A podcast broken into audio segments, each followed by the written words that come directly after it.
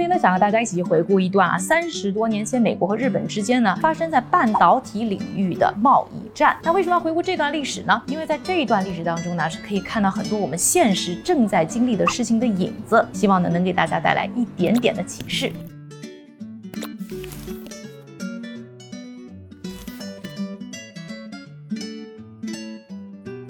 进入我们今天正式讨论之前呢，首先希望大家可以给我呢点赞、转发、关注我。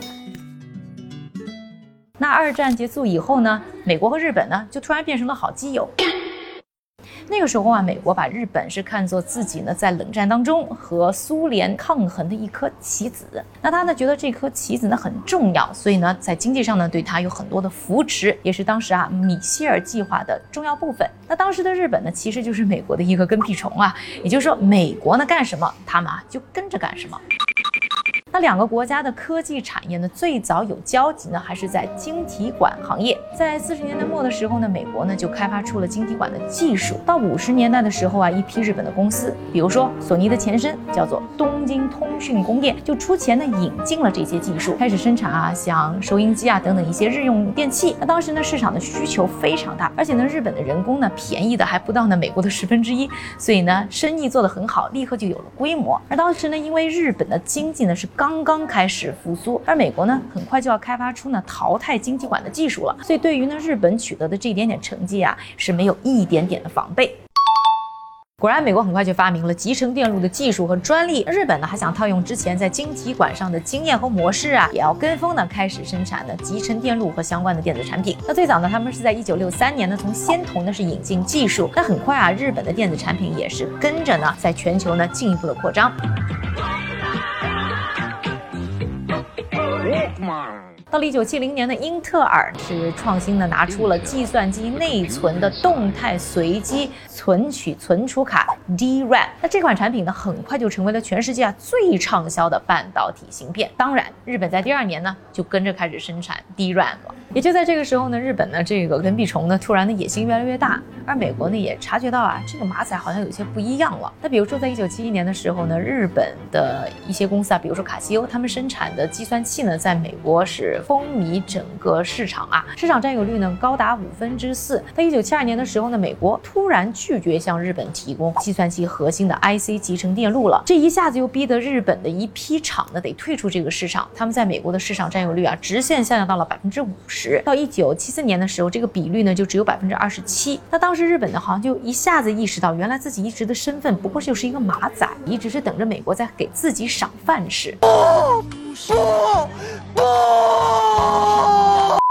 为了改变自己的命运啊，日本呢决定啊使出洪荒之力，那以国家队进场，带领整个行业进行研发。那这个研发的工作呢，主要主导的呢就是在通产省，在日本呢指的就是啊主要管经济发展以及呢对外贸易的一个政府部门。那在一九七二年到一九七六年的时候呢，这个通产省呢是把那整个行业当中比较重要的六个企业呢分成了三队合作进行研发和生产，而且呢每一队呢还发给他们两亿美元的补贴。除此之外呢，这这个通产省呢，还跟日本电子工业协会呢一起联合建立了一个集成电路的行业联盟。这联盟呢，别的事儿也不怎么干啊，主要呢就是做呢行业相关技术的研发。那到了一九七五年以后啊，整个日本的半导体行业呢就进一步的扩张和腾飞。当时呢，在全球半导体市场的占有率就达到百分之二十一啊，成了名副其实紧跟美国的老二。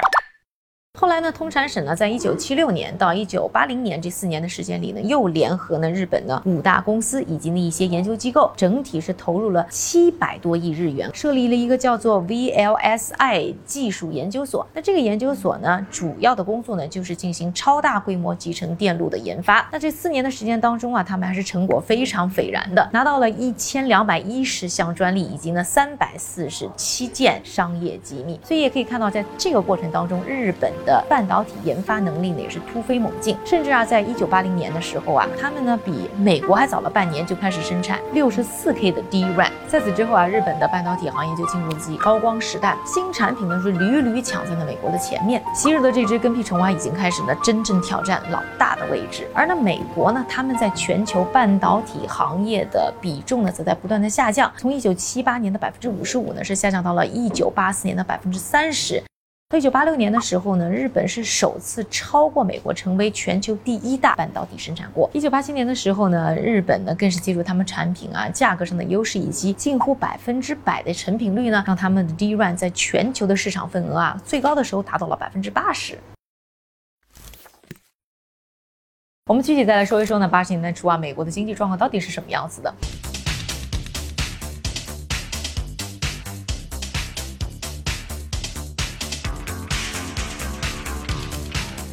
在一九八零年的时候呢，美国对外的贸易逆差呢只有两百四十一亿美元，但知道这个数字在一九八五年飞涨到了多少吗？达到了一千五百亿美元。而且呢，那一年啊，美国也是第一次呢，在一战以后呢，从一个债权国变成了一个债务国，也就是说呢，号称经济第一的美国呢，开始欠钱了。而这个贸易逆差当中的一个最大贡献者呢，就是日本。但其实呢，美国呢很多行业啊都是有各种各样来自外国的产品，比如说美国鞋的领域，当时呢有百分之八十呢都是靠进口的。那除此之外呢，什么钢铁啦、汽车啊等等的日本产品呢，也是一个标杆性的，也具有呢非常大的市场份额。这些美国当然呢都是有些不爽的，但是美国最不爽的。就是看到呢，在半导体行业啊，自己的霸主地位被日本挑战。那为什么美国这么在乎半导体行业呢？我们简单的用《纽约时报》一九八七年的一篇文章当中的解释来说一说啊。这篇文章就是说呢，因为呢，半导体行业是关系到美国的国家安全，是不是这个理由听上去非常的熟悉？那除此之外，我们再从具体的几个方面来解释一下啊。第一个就是美国的半导体行业真的被日本打的是很惨啊。当时硅谷呢，百分之七十的做半导体的公司呢，都已经不做。DRAM 的业务了。我们刚才说到的第一个量产 DRAM 的公司英特尔呢，在一九八五年甚至是宣布退出 DRAM 的业务，而改去呢做 CPU 芯片的开发和生产。后来呢，不是 IBM 呢慷慨解囊为他们伸出援助之手，注资，可能这家公司呢很早就已经倒闭或者被收购了，可能整个美国的科技史呢都会因此而改写。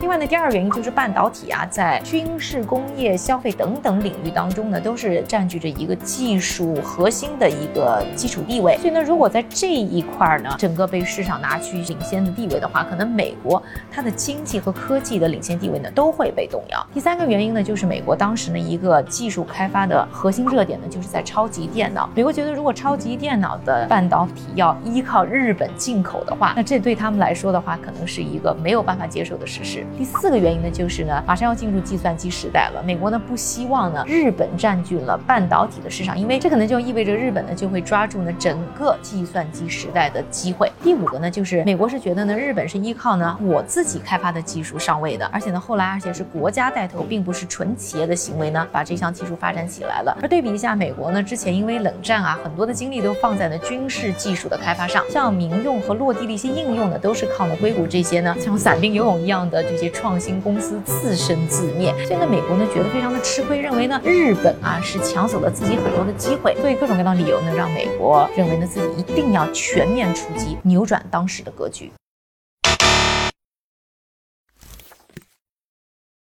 而美国呢，对于日本的扼杀呢，是从里根总统一九八一年啊上台以后呢，正式拉开序幕。而里根呢，其实从他参选的时候，他的一条口号呢，就是要遏制呢日本的发展。他上台以后啊，他针对日本呢拿出的几招，听了大家可能还觉得挺熟悉的。第一招呢，就是调查施压。在一九八二年的时候呢，美国的商务部呢就对日本呢存在的一些倾销行为呢进行调查。当时日本呢很紧张啊，马上就表示说，我要限制对于美国的这个出口啊，而且你不用担心，我还会保证呢这个价格呢不会太低。但这个调查呢依然继续。另外，到一九八五年的六月份，美国的半导体产业协会，也就是 SIA，这个是简写啊，他们向美国的贸易代表办公室呢，就倾销的行为提出了三零一条款起诉。也就是说，紧跟着美国呢又加大了对于日本的调查力度。那美国呢对于日本的第二招就是要围堵日本公司。在一九八二年的时候就爆出了 IBM 间谍案。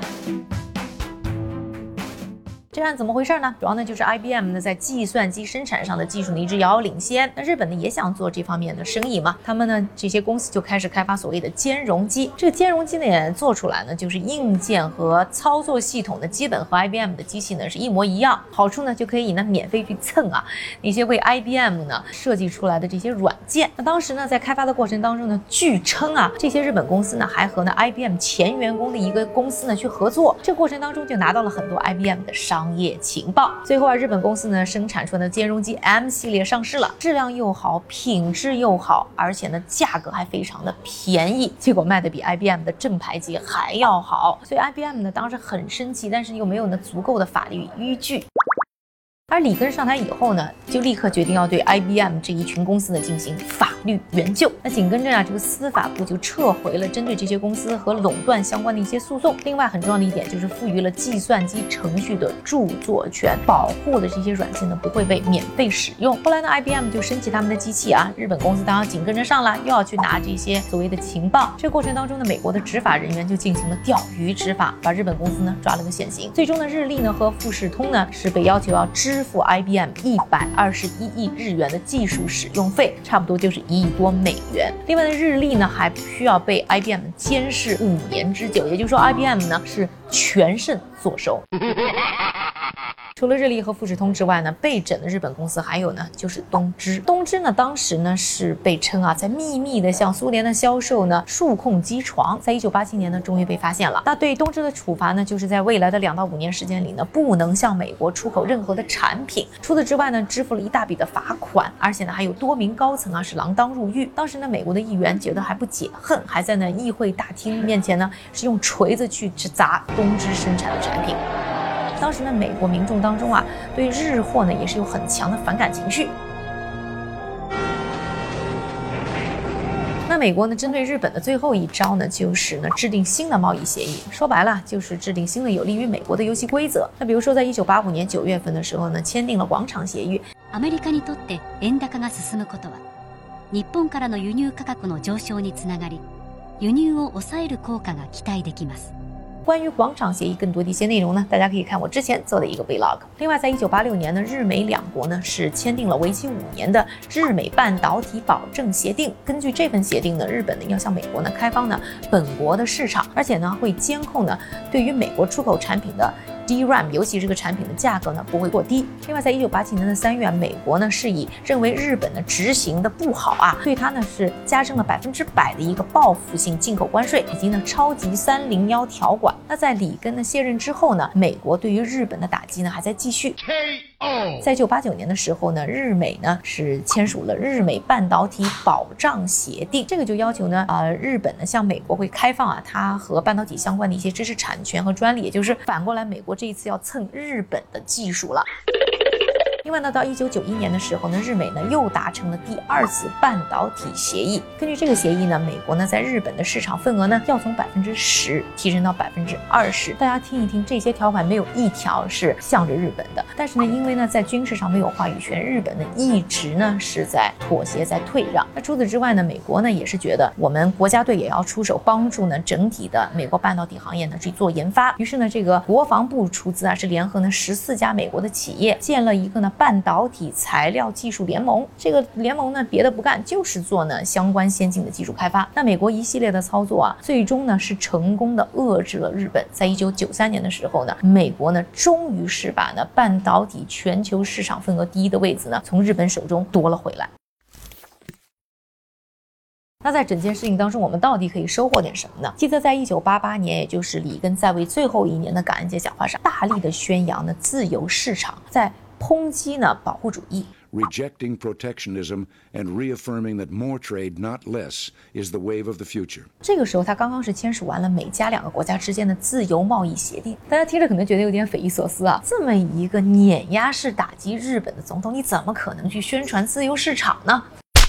但其实这个背后的逻辑又非常的简单，也就是说，美国占有优势的时候，它就需要呢自由市场；那美国不占优势的时候呢，它就需要呢贸易壁垒。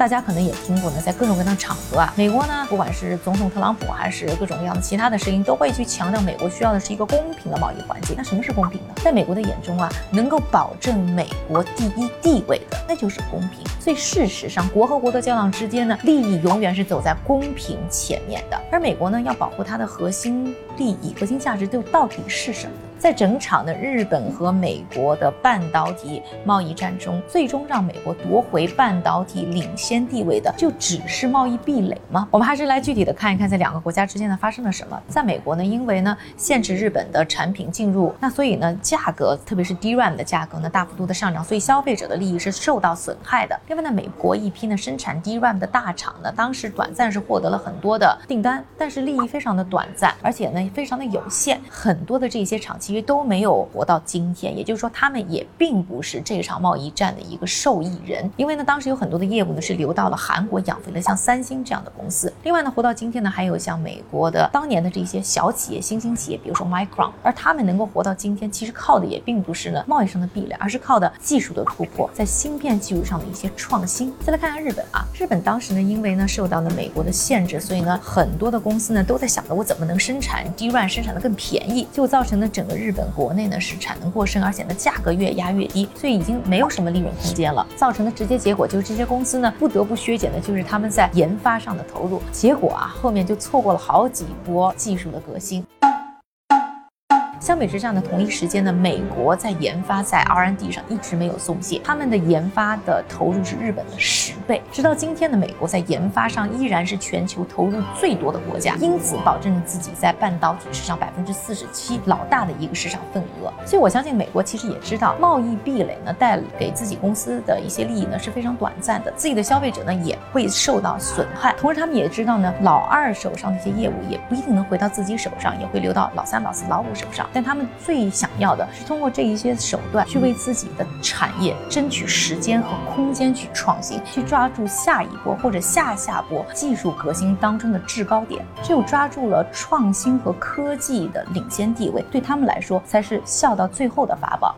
大家可能也注意到了，现在有一些中国公司也成为了目标。那这些公司呢，都是中国在创新和科技上的亮点。那不管发生什么，我倒是希望大家能够记住，到底哪一块领地是我们最需要捍卫的？到底什么才是让我们可以长久制胜的核心？喜欢我们视频的朋友，请一定给我点赞、转发、加关注。